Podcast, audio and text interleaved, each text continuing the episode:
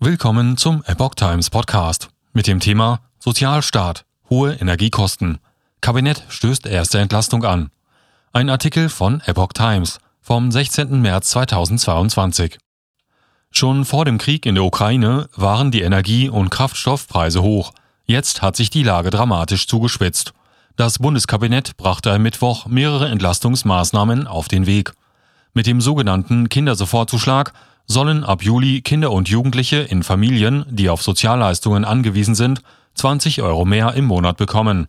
Insgesamt wird der Zuschlag rund 2,9 Millionen Menschen zugutekommen. Etwa 200.000 Kinder von Asylbewerbern sollen ihn, anders als zuvor geplant, nun auch erhalten. Den Sofortzuschlag hatten die Parteien der Ampelregierung in ihrem Koalitionsvertrag als Übergangsregelung vereinbart, bis die geplante sogenannte Kindergrundsicherung eingeführt ist, die alle sozialen Leistungen für Kinder zusammenführen soll. Das nun auf den Weg gebrachte Gesetz sieht außerdem im Juli eine Corona-Einmalzahlung von 100 Euro für Erwachsene vor, die Arbeitslosengeld II, Grundsicherung oder Sozialhilfe beziehen. Das Geld ist unter anderem als Ausgleich für Corona-bedingte Zusatzbelastungen wie Käufe von FFP2-Masken gedacht. Damit die Neuerungen in Kraft treten können, müssen Bundestag und Bundesrat noch zustimmen. Klar ist, der Sozialstaat steht den Menschen in schwierigen Zeiten weiter zur Seite, erklärte Bundesarbeitsminister Hubertus Heil am Mittwoch. Steuererleichterungen für kleine und mittlere Einkommen. Das Kabinett beschloss zudem steuerliche Entlastungen vor allem für kleinere und mittlere Einkommensgruppen. Die geplanten Erleichterungen summierten sich auf einen Gesamtbetrag von 15 Milliarden Euro, sagte Regierungssprecher Steffen Hebestreit am Mittwoch in Berlin. Vorgesehen sind Anhebungen des Arbeitnehmerpauschbetrags und des Grundfreibetrags sowie eine Steigerung der Pendlerpauschale. Die aktuelle Situation ist für viele Bürgerinnen und Bürger finanziell herausfordernd, erklärte Bundesfinanzminister Christian Lindner. Die Bundesregierung sorge dafür, dass die Entlastungen auch ankommen, sagte er. Die Maßnahmen wären Ende Februar im Koalitionsausschuss der Regierungsparteien SPD, Grüne und FDP beschlossen worden. Die Maßnahmen im Einzelnen.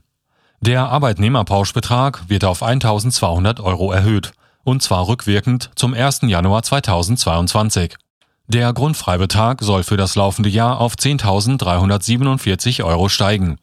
Diese Anhebung diene dem teilweisen Ausgleich der kalten Progression, erklärte das Finanzministerium.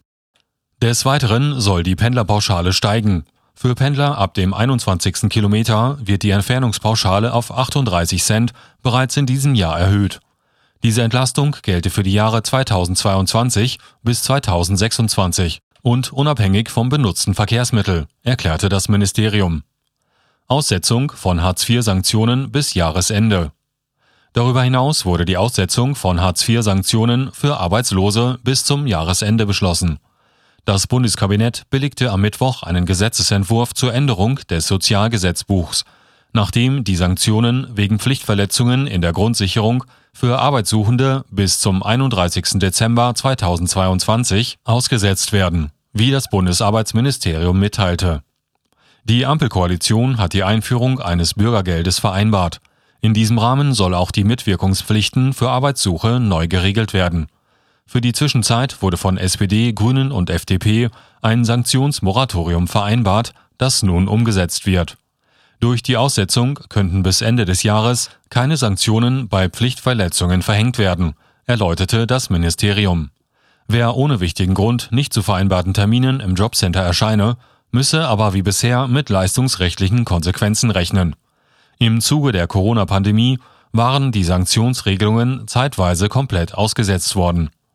Das Bundesverfassungsgericht hatte im November 2019 eine Neuregelung der Mitwirkungspflichten verlangt.